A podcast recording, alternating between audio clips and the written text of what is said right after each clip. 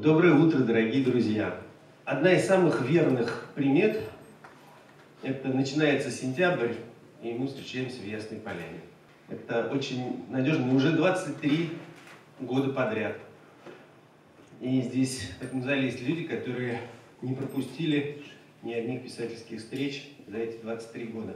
Это прекрасная традиция. Я не, не знаю, мне кажется, это очень важно, что начав еще в прошлом веке, 1995 году, мы э, сохранили вот это писательское дружество, общение и пронесли его почти уже скоро четверть века.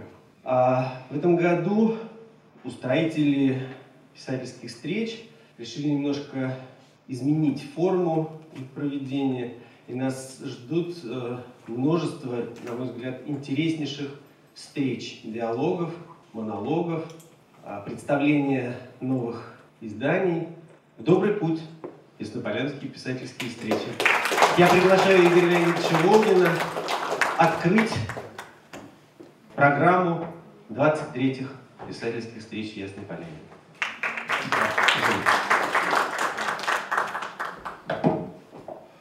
Ну, вот я редко пропускаю яснополянские встречи, но вот если такое случается, то в конце года возникает чувство такого неудовлетворения, что что-то что пропало.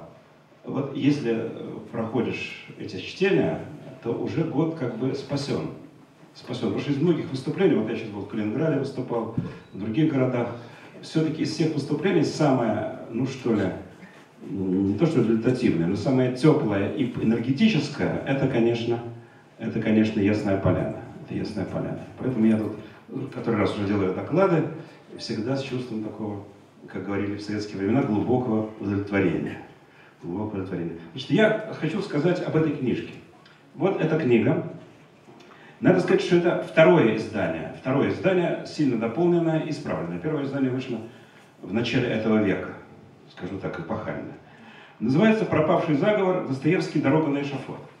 А, почему вот именно это событие легло в основу книги?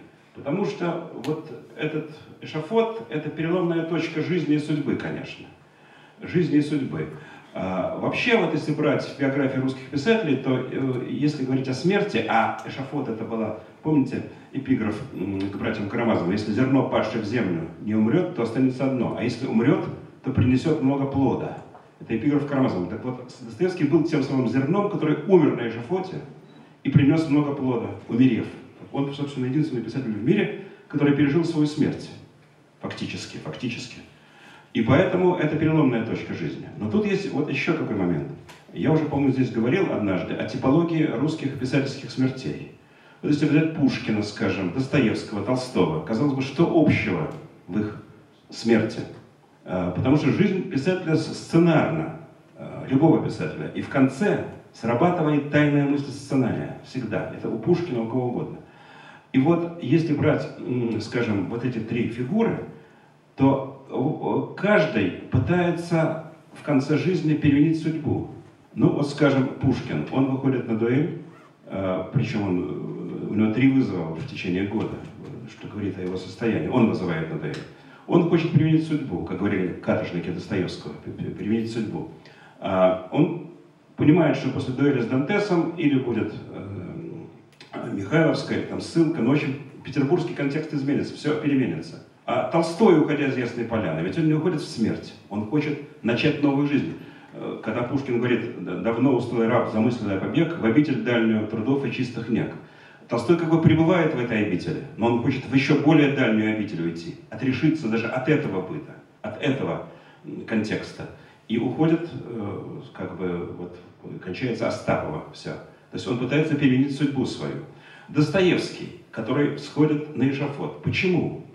Ведь э, неужели он не мог вообще не понимать, что вот этот безумный заговор не имеет никаких шансов осуществиться, тем более идея подпольной типографии, о которой я пишу подробно в этой книге. Я думаю, что здесь сработали еще глубокие литературные факторы. Вот «Бедные люди», грандиозный успех, дебют, исключительный дебют. В России не было такого дебюта литературного, великолепного. А потом начинается некая пробуксовка, не только охлаждение к нему читателей – и Белинского, который, умирая, сказал, ну, надулись мы, брат, с Достоевским гением, сказал Белинский и умер. Вот. Дело даже, у него начинается пробуксовка чисто стилистическая, потому что, ну, скажем, «Слабое сердце», там, «Неточка Незваного», «Белые ночи», замечательные вещи, но они как бы воспроизводят манеру его бедных людей, и идет как бы топтание, на хозяйка тем более, идет некая пробуксовка. Он хочет изменить свои, ну что ли, обстоятельства жизненные. Это не значит, что это суицидный синдром, что он стремится к смерти. Нет, но он стремится к перемене судьбы и кончает эшафотом. Потому что Достоевский до каторги и после каторги – это две большие разницы, конечно. Он как бы влечется к этому.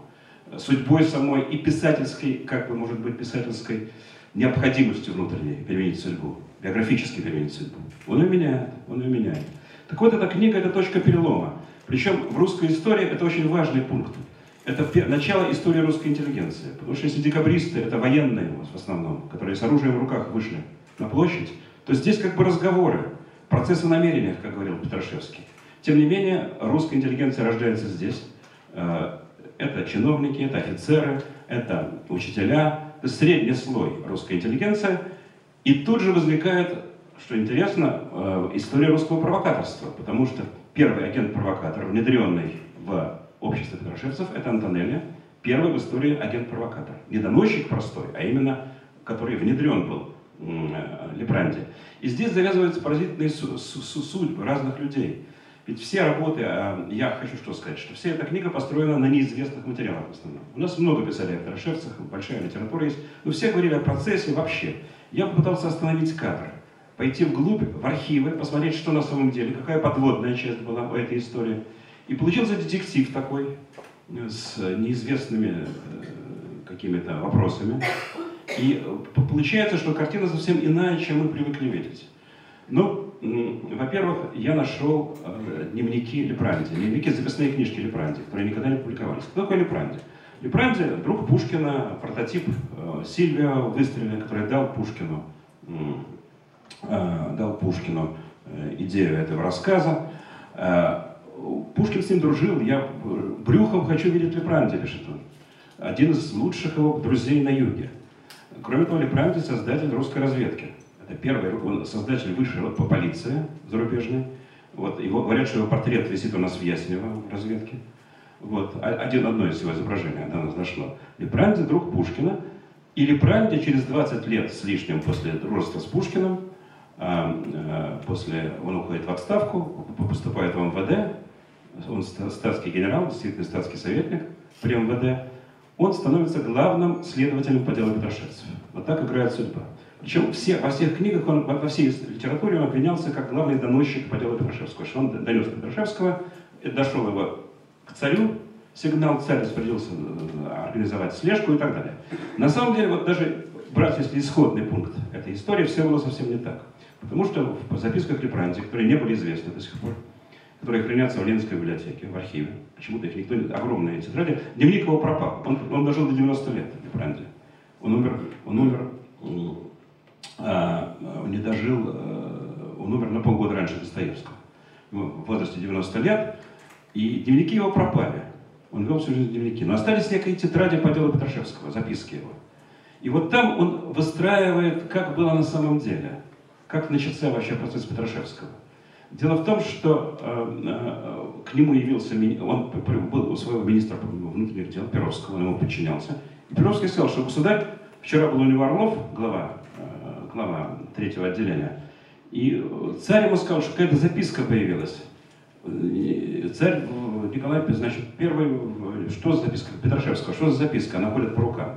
Никто ничего не знал. Лепранти добыл эту записку. То есть это э, шел импульс сверху. По требованию Николая Первого началось расследование. Он инициировал, он поручил это дело вести. Причем, что интересно, не третьему отделению, а МВД. И вот начался такой в секрете от третьего отделения. Дубель ничего не знал, Орлов знал. Глава, он знал все. Но третье отделение было отстранено. И началось расследование по линии МВД. Или Пранди почти год вел слежку такую э, замечательную, э, внедряет своего агента Антонелли. Кстати, об Антонелли тоже ничего не было известно. Было известно только его имя. И что я нашел в архиве третьего отделения значит, я нашел э, дело, внутреннее дело, э, об агентах называется. Это, там вся судьба Антонелли, трагическая довольно судьба. Вот его донос, потом, значит, он, э, все от него отвернулись, его никуда не принимают на работу. В общем, кончается тем, что денежное вспомоществование дается его матери, его сестре уже при другом царствовании. Все его подвиг этот ценит. Вот. А он достаточно, судьба достаточно плачевная была он подвергся остракизму. Вот. Там интересны его мотивы, его записки, все это не было опубликовано. Ну, я даю все, подав... вообще строение книги какое? Тут, значит, есть нон-фикшн, есть фикшн. А, то есть, эм, а, каждая, тут четыре большие главы, четыре части, четыре части и 20 глав. И авторский текст в каждой части сопровождается большим блоком документов. Вот тяга, вот мы вчера как раз говорили, что кто-то сказал, что он отдаст большие деньги, отдал бы, если бы ему в руки попали не только протоколы конвента во время французской революции, а приходно-расходная книга какой-то хозяйки, домохозяйки э, парижской, как источник исторический. Вот этот источников у меня очень много таких. Я даю документы эпохи, все связанные с этим делом, воспоминания, переписку. Более того, между каждой главкой идет э, такая, значит, вставочка, называется «Хроника текущих событий». Это пресса времени. Пресса, не имеющая отношения к этому делу, но дающая абсолютную картину всего, что происходит в Европе и в России. Там и сообщения из Парижа о революции, там сообщения из Европы, там сообщения о продаже спиртных напитков, о парикмахерах, о... то есть весь контекст эпохи, это «Северная пчела», «Русский инвалид», ну вся русская пресса, не такая обширная, кстати, дается в, этих, в этой хронике событий. То есть виден вся подход одновременно с тем, что происходит вот, в этом процессе Петрашевцев, одновременно дана картина мира, что происходит одновременно синхронно значит, в России и в Европе. Вот, так что эта книжка, там, значит, идут разделы авторские, потом главы жизни в документах. По, по, по такому же принципу построена моя книга «Родиться в России» о молодости Достоевского. Тоже сначала авторский текст, потом идут документы, причем документы построены так, что они сами по себе являются сюжетными. Там некие сюжеты заключены. Ну вот как Вересаев делал Пушкин, Пушкин в жизни, там работают документы. А, вот. И они иногда спорят с авторским текстом, иногда совпадают, его подтверждают. Но вот такая структура, чтобы читатель максимально мог сам делать выводы из сказанного, опираясь на подлинные документы, на подлинные источники. Ну, причем, значит, ну, там много тем. Ну, само дело, как оно развивалось, как оно шло, как это все происходило на самом деле, какой был персональный состав – и, конечно, история с типографией, которая вообще до сих пор не была раскручена вообще никак. Но известно, что вот Майков вспоминает, что однажды к нему ночью приехал Достоевский и стал его уговаривать вступить в «семерку».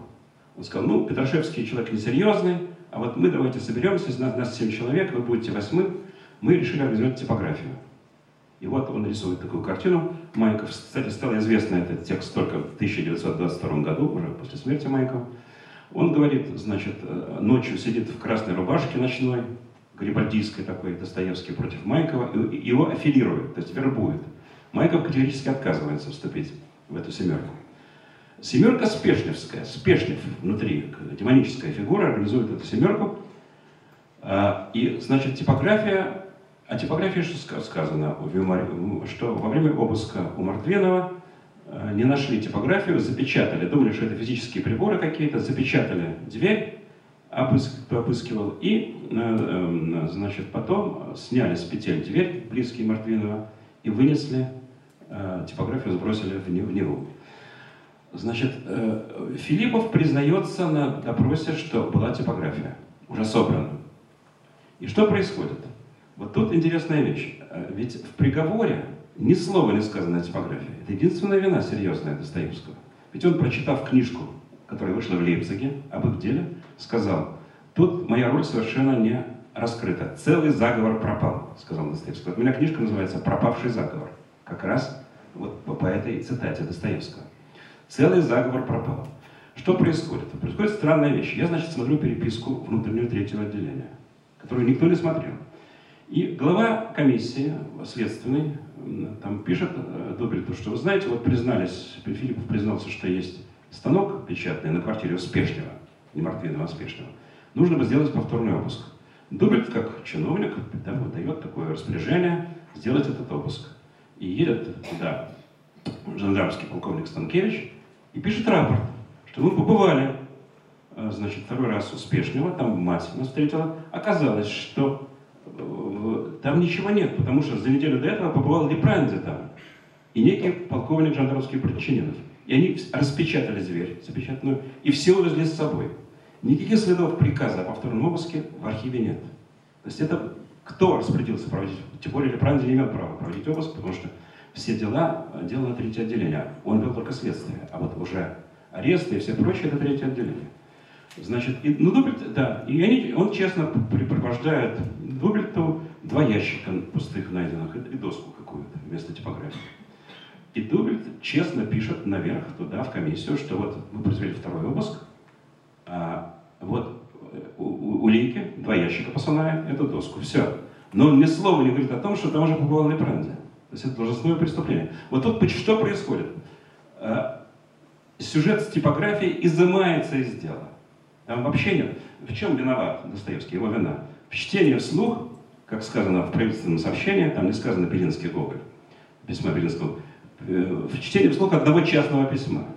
Ну, естественно, правительство не хотело вмешивать в дело имя Гоголя или покойного Белинского одного частного письма. Хотя в приговоре сказано письмо Белинского Гоголя. Он читает вслух. Но на самом деле главная вина – это типография. Она нигде не обозначена. Почему? Как это вообще могло случиться? Ну, я там, как бы такой детектив идет. Эм, э, я думаю, что здесь были задействованы очень мощные родственные связи. Потому что жена Дубельта, она родственница Мартвинова, одного из участников «семерки».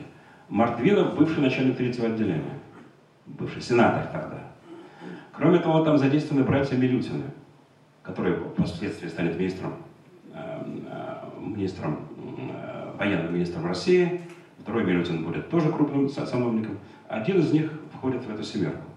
Но они родственники Киселева, графа Киселева, министра имуществ, который был на юге, при, если вы помните, при Пушкине, когда там был Лепранди, главой вот этого всего юга, Киселев. И Лепранди служил при нем на юге за 20 лет до этого.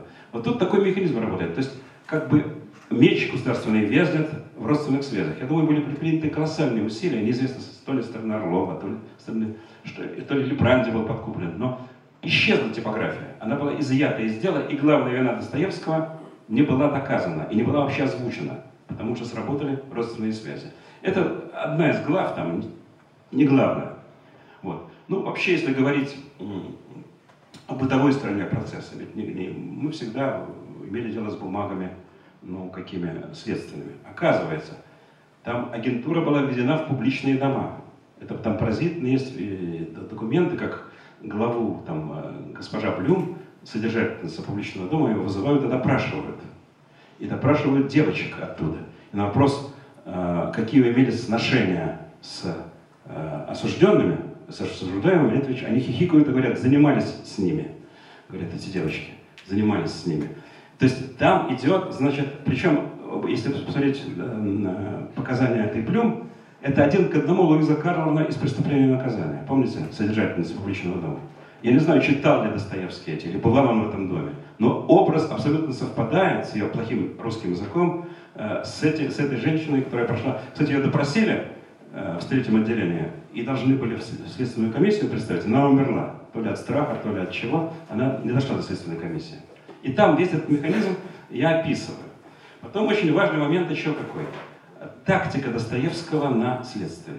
Ведь если проследить все его показания, это текст литературный, конечно. Он начинает учить правительство. Он начинает вот то, что мы называем опека над властью, попытка опеки над властью от Карамзина идущая и через Пушкина он говорит, что вот цензура невыгодна самому правительству, что это как бы унижает правительство и так далее. Мягко очень, интересно, он выстраивает свою концепцию власти. Более того, он ни одного человека не закладывает. Он говорит только о том, что он знает, и всех своих подельников он характеризует с лучшей стороны. Ну, он говорит, да, Петрашевский странный, там у него такие чудачества, но это не, э, не подпадает под статью Уголовного кодекса. Да, он такой, но он благородный человек, он честный человек, он всех выгораживает. Достоевский, Дурова, Пальма и так далее. То есть он строит очень искусно эту защиту себя и защиту своих подельников. и защиту своих подельников. То есть это уже целая тактика э, защитная. защитная. Вот. Ну, конечно, а если брать контекст, там что еще интересно, вот если брать личную жизнь Достоевского, ведь мы знаем, что до 20, он все-таки ему исполняется в крепости 28 лет.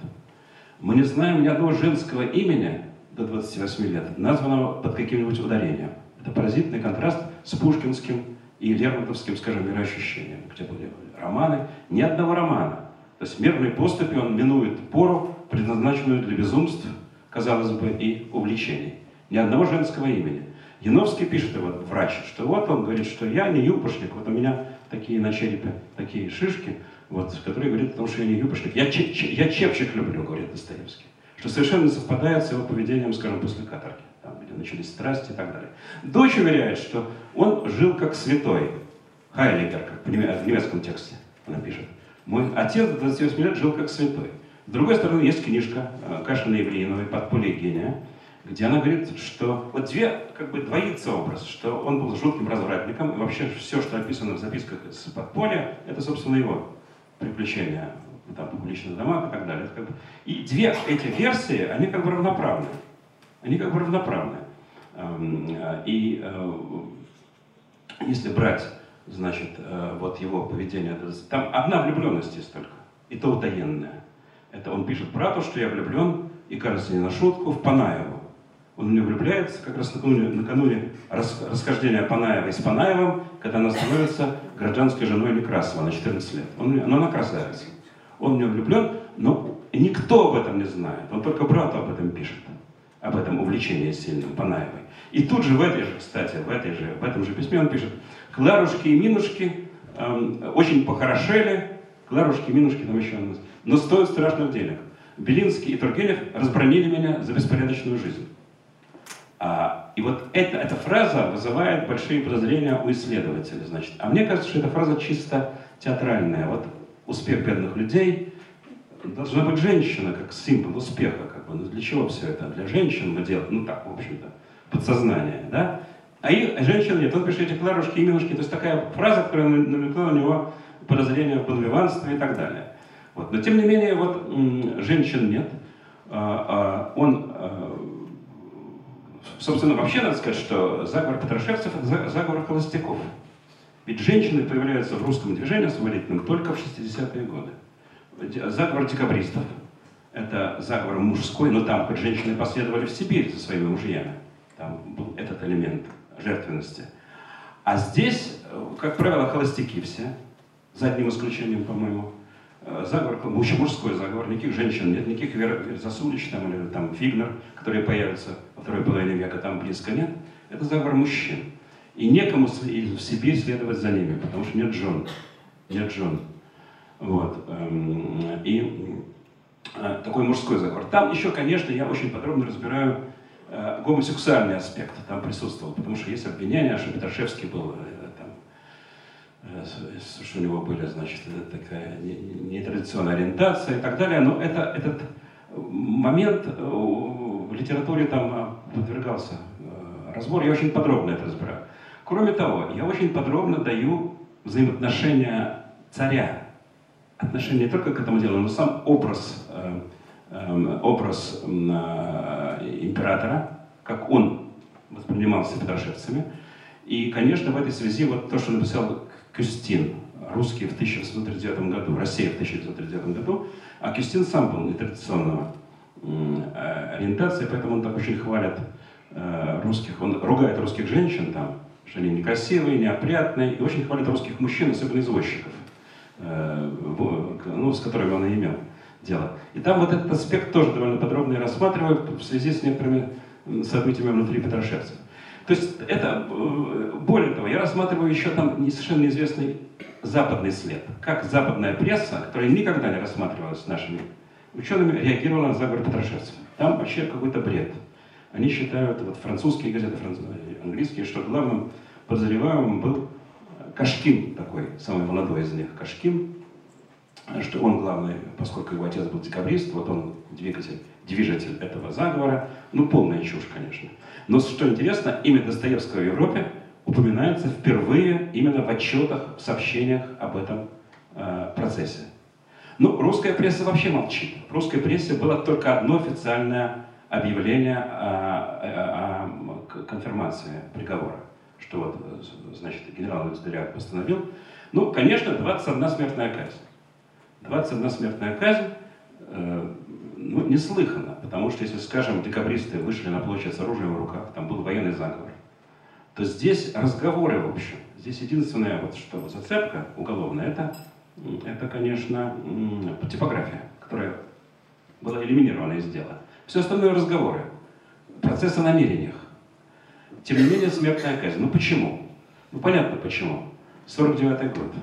Что происходит в 49 году? Э, революция 48 -го года во Франции. И, конечно, Николай хочет дать острастку на поколение вперед. Что интересно, их арестовывают в ночь на 23 апреля. Казалось бы, внедрен э, агент, идут сообщения. Еще подождать бы месяц-два и под колпаком всех забрать. Царь спешит. Почему 23 апреля? Уже 26 апреля, после их ареста, выходит манифест императора о вступлении русских войск в Венгрию. Начинается подавление венгерского восстания. Россия идет на помощь Австрии. Э, Гергей разбивает Гергея. Причем они, когда она в крепости находится, они слышат пушную пальбу. И спрашивают, почему, от чего пальба и крики из кадра на реке? Что за пальба? И э, охранникам говорит, Георгий сложил оружие к ногам нашего, вашего, нашего величества. Да? Они не знали об этом походе, сидя в крепости, что, что Россия разбила венгерскую армию, победила. Но вот э, Николай не хочет в тылу оставлять э, вот этот самый заговор и спешит, э, спешит э, все это совершить.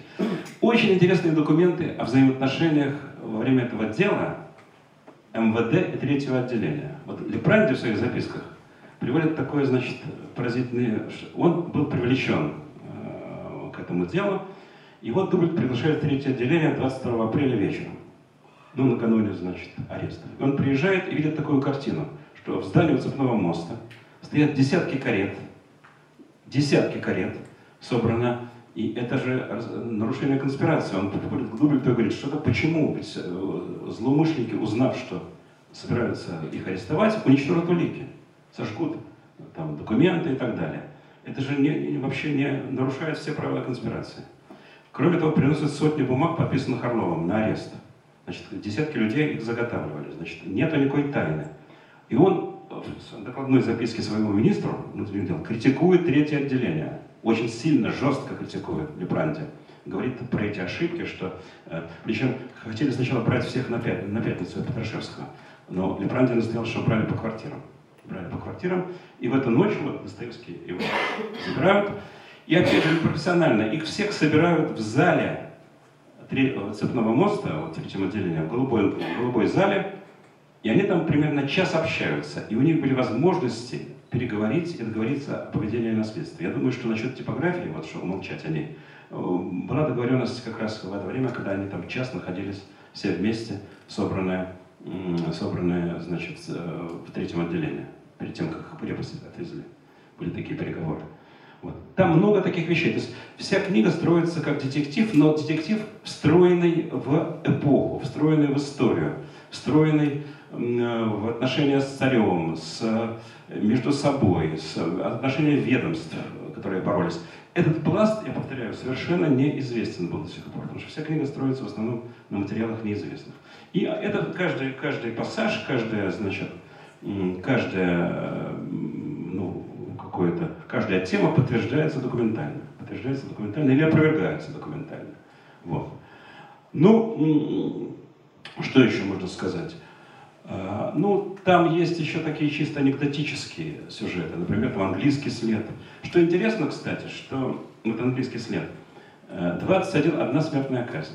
Конечно, Европа бы ужаснулась, что в центре города, на площади, расстрел публичный. Такого не было в истории России. Вообще не было смертной казни с 25 -го года. Ни одной смертной казни не было. Вообще в России была за весь 19 век 41 смертная казнь по политическим причинам, включая декабристов, народовольцев.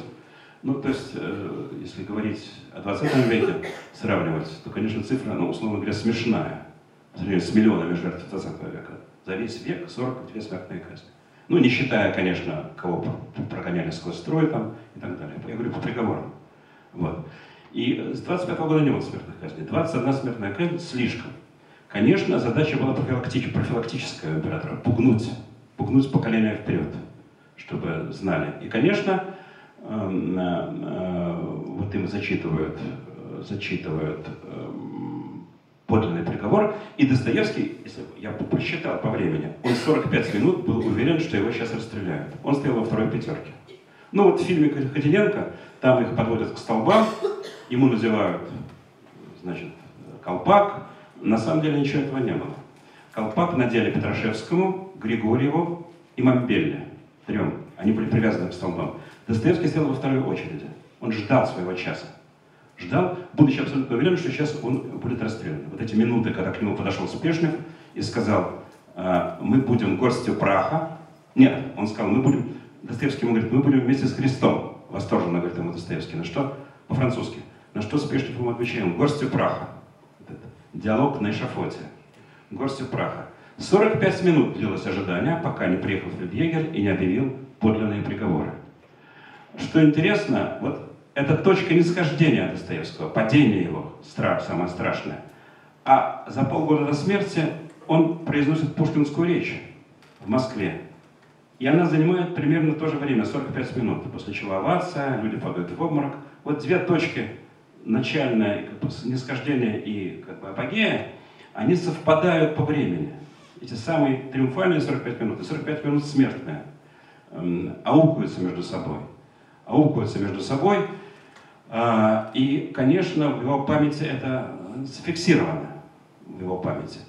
А, и это помилование, причем какой был приговор? 8 лет каторги. 8 лет каторги. Николай написал 4 года, потом рядовым.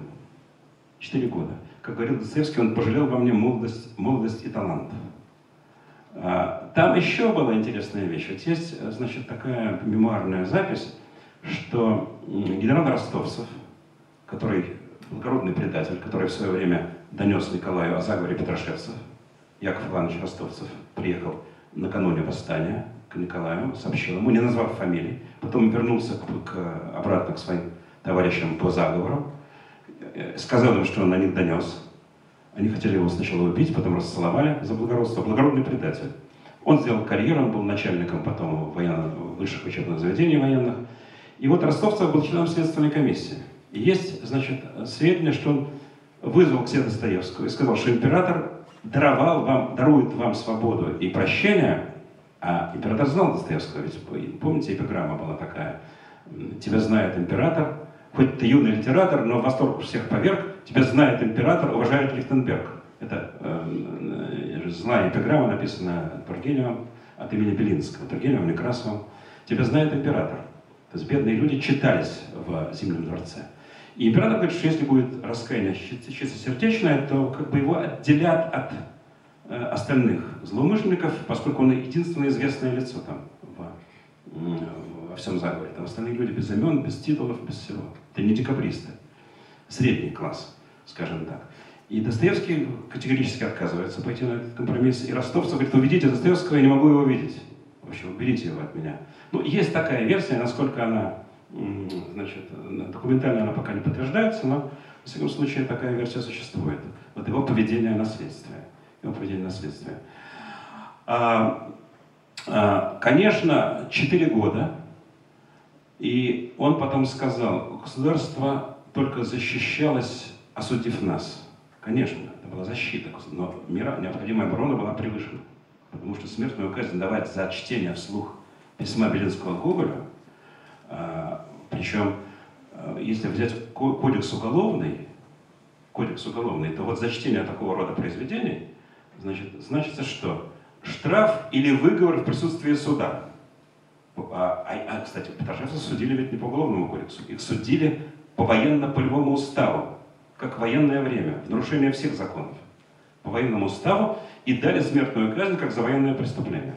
Как за военное преступление. Вместо по уголовному кодексу то есть суд дал смертную казнь в своем отсутствии, а не выговор в своем присутствии, как было сказано в Уголовном кодексе. Тут были нарушения всех правил, конечно. Но что интересно, что, кто курировал смертную казнь на Семеновском плацу? Мы, мы говорим, вот смертная казнь там, то есть курировал никто иной, как наследник престола. Поскольку после смерти Михаила Павловича, великого князя, э, в этом же году, которого, кстати, хоронят, когда они сидят в крепости, они видят похороны, э, главой гвардейского корпуса стал, стал наследник престола, будущий Александр II. Он курировал, он курировал и процесс Петрошевцев, потому что поскольку Николай I в это время был в походе, значит, в Польшу, в Венгрию, он остался в Петербурге, он следил, он знал прекрасно все э, обстоятельства процесса дела Петрошевцев. И он, как командующий гвардией, командует всем этим ритуалом на Семеновском плацу. Выводом войск, там есть переписка сохранилась его с э, там, другими учреждениями. Он главный куратор. Поэтому, конечно, когда он помиловал Достоевского, то он знал обстоятельства дела. Вот, кстати, мне позавчера, значит, пришлось комментировать, такой фильм сейчас снимается, от Лебеня. От Лебен, тот самый, который оборонял Севастополь, герой, значит, герой Плевны, если брать Вторую войну. А, что это? Никто не знает, что этот Лебен сыграл очень большую роль в освобождении Достоевского. Этот Лебен с ним учился вместе в инженерном училище. Его брат и он сам были соучениками Достоевского по инженерному училищу. В 1955 году, когда заканчивается э, оборона Севастополя, этот Лебен становится героем дня. Его сооружения фальсификационные. Он, как Нахимов и Корнилов, становится героем. Он получает генерала-адъютанта. И Достоевский из, из Сибири, уже будучи э, не на каторге, а в ссылку, ну, солдатом, унтер-офицером, э, служа в Семипаладинске, пишет письмо Татлебину с просьбой помочь ему перед государем, значит, когда ходатайствовать, чтобы его как бы из Сибири вытащили. И Татлебан, он через Врангеля это письмо передает Татлебану. Причем там очень интересное письмо, он инструкцию пишет, как себя вести с Татлебаном. Если, говорит, он будет сух, просто отдайте письмо. Если вы по лицу увидите, что он расположен, будьте с ним откровенны. Это подробная инструкция Врангелю, как себя вести с Татлебаном при передаче письма. Прямо сценарий расписанный. Татлебан принял участие, он не мог его из Сибири вытащить, но он получает первый офицерский чин прапорщика, что, конечно, меняет его положение офицер, э, ему возвращено дворянство в 1957 году по общей амнистии. Вот. И, конечно, и более того, когда в 1959 году он приезжает в Тверь, ему не разрешено жить в столицах, ни в Петербурге, ни, ни, ни в Москве, он снова обращается к Татлебану с просьбой, э, чтобы Татлебан способствовал его переезду в Петербург. И Татлебан выходит на Орлова, выходит на Государя, и Достоевский, первый из петрошевцев, получает разрешение жить в столице. Это тоже э, Татлебан. Потом он очень тепло о нем говорит в дневнике писателя во время войны уже восточной, то есть войны на Балканах в 1977 году. Вот, вот такие, здесь, понимаете, такая, такая закрутка идет. Тут задействованы десятки людей, которые впоследствии станут крупными, ну, скажем, те же Милютины, которые станут, один из них станет министром, я уже говорил, военным министром России, а его брат замешан в деле Петрошевцев. Что интересно, там даже есть некоторый Артынский, он проходил по делу Петрошевцев, ну, и вас, он оказался непричастным, там его освободили, но он сутки все-таки давал допросы. А потом, через 30 лет, он становится цензором дневника писателя. Он становится цензором дневника писателя, и он изымает из дневника, запрещает дневники писателя главой Петрошевцев. Вот я эту главу нашел в свое время в рукописи, в рукописи Достоевского. И Ротынский, который проходит по делу, через 30 лет изымает всякое упоминание о деле Петрошевцев из этого, э, из этого значит, дневника писателей. И глава так и не прошла. Ну, сейчас она напечатана, мы ее публиковали в полном собрании, но тогда он ее запретил. Вот тут так сходятся разные, разные линии жизни и судьбы. Разные линии жизни и судьбы. Вот. Ну, а, что еще? Может быть, будут какие-то вопросы, я какие-то соображения. Э, или вопросы по, по, значит, э, по, по тематике. Значит, книжка вышла, она вышла в издательстве «Академический проект». Академический проект – это книга часть семитомника. Выходит семитомник. Вот это второй том семитомника. Первый том – это было переиздание, пятое уже, последнего года Достоевского. Это второй том. Третий том выходит у них же в академическом проекте. Э, выходит, это переиздание, ну, с дополнением с большими книги «Родиться в России». Э, «Родиться в России», Достоевские современники, «Жизнь в документах». Вот именно этот жанр «Жизни в документах». Там тоже такой же принцип. Авторский текст и большие блоки документальные. Большие блоки документальные. Вот, «Родиться в России». Должна была выйти книжка в издательстве «Время», э, такая, называется «Странные сближения». Но они что-то прозевали, и она в этом году, видимо, не выйдет. выйдет. Ну, там нет Достоевского. Эта книжка, это четвертый том собрания. Там будут статьи о Толстом. Кстати, книжка вот о Толстом туда войдет. Э, «Уйти ото всех» туда войдет э, большие работы о Булгакове, о Чадаеве, о Белинском, о Заболоцком. То есть все, кроме Достоевского. Там будет. Хотя он там упоминается, конечно. Вот. Ну вот так, так вот сейчас получается по составу книг, по составу книг. Вот. Ну, книжка разошлась, я знаю, сейчас они хотят сделать э, второе издание. Ну, вот не знаю, как будет, не будет. Вот. Ну вот, э, понимаете, это серия книг, которая там, конечно, выстраивается как некая биография. Вот, молодость, Петрошевцы, конец, последний год, завершающий. Вот, вот мы вчера вспоминали с э, Евгением Водолазкиным, вспоминали как раз Дмитрия Лихачева, который э, помог э, первой книге выйти, потому что первая книга последний год, она очень буксовала в советском писателе, не, не, там были рецензии, только вот предисловие Дмитрия Сергеевича и к этой книге, к последнему году, и рецензия покойного Эйдельмана, историк, очень хорошая рецензия, помогли ее пробиться тогда, она вышла тогда, и вот вышло пятое издание сейчас.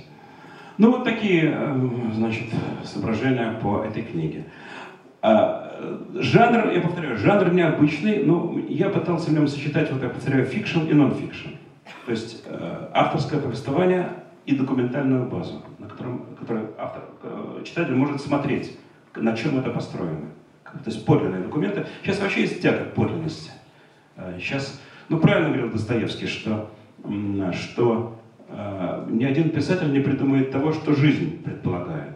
Такие коллизии. Но я уже приводил примеры неслыханных коллизий. Вот я говорил о казни Петрошевцев, а ведь когда он знакомится со своей женой 4 октября 1966 года, ведь я об этом уже здесь говорил не раз, как он знакомится? Она к нему приходит, чтобы э, игрока записывать сценографически. 26 дней у него остается до исполнения договора со Стеловским. И она говорит, что он был расстроен чем-то, он не мог никак врубиться, он спрашивал, сколько ей лет, пьет ли она. И потом говорит, я не могу вам диктовать, значит, вот приходите вечером, в 8 вечера. Она приходит к нему в 8 вечера, причем она колебалась, она, он ей не понравился. Она пишет в дневнике, что я никогда не видела таких тяжелых людей, как Достоевский. Хотя в воспоминаниях говорит, Федор Михайлович, мой муж там. А вот в дневниках там стенографических, которые мы расшифровали, в свое время. Там же она же писала своей стенографии, не, необычной. И было очень трудно расшифровать ее. Наш, шаманская такая, нашла ключ к ее э, дневникам, они сейчас расшифрованы. Ну вот вам один пример. Она пишет в воспоминаниях, что умирая, Достоевский сказал, «Аня, я тебе никогда не изменял, даже мысленно». Это в воспоминаниях. Читаем сценографическую запись. Она говорит, «Аня, я тебя никогда не изменял, только мысленно. Ну, есть некоторая разница, да? Вот. Ну, она говорит правду. Ну, э, и то же самое, аж она вечером, когда к нему приходит 6, 4 э, октября 66 года, он, короче, он дает чаем и угощает, о себе начинает рассказывать. И она пишет, вдруг Федор Михайлович стал мне говорить о казни Петрошевцев, как его расстреливали. Он не любил об этом говорить вообще. И для меня была загадка психологическая, почему он девчонка, 25 лет разницы, он видит ее впервые. И он этой девчонке вдруг рассказывает самое страшное свое воспоминание. Но вы знаете, вот историки занимаются историей, а литераторы занимаются, литероведы, литературой. И когда это сходится вместе вдруг, то исследователь с криком «Эврика» выскакивает из э, метафизической ванны. Скажем так, что происходило 4 октября в Петербурге? Утром в 10 утра, когда Анна Григорьевна приходит к Достоевскому, в это время на Семеновском плацу, там, где их казнили за сколько лет до этого, вешают Ишутина. Ишутин, который прокалил по Каракозовскому делу, первое покушение на императора. Каракозова повесили 2 сентября, 4 октября вешают Ишутина. Причем его 20 минут держат в петле, не расстреливают, в петле держат, и объявляют помилование. То есть сценарий абсолютно совпадает со сценарием, э, который был у них в 49 году, Петрошевцев. И утром Достоевский не знает о помиловании. Он знает, что сейчас там вешают смертника, вот как и он. И поэтому он не может... Вечером он, конечно, знает о, об, этом, об этом происшествии, о помиловании, и поэтому он раскрывается перед этой девочкой.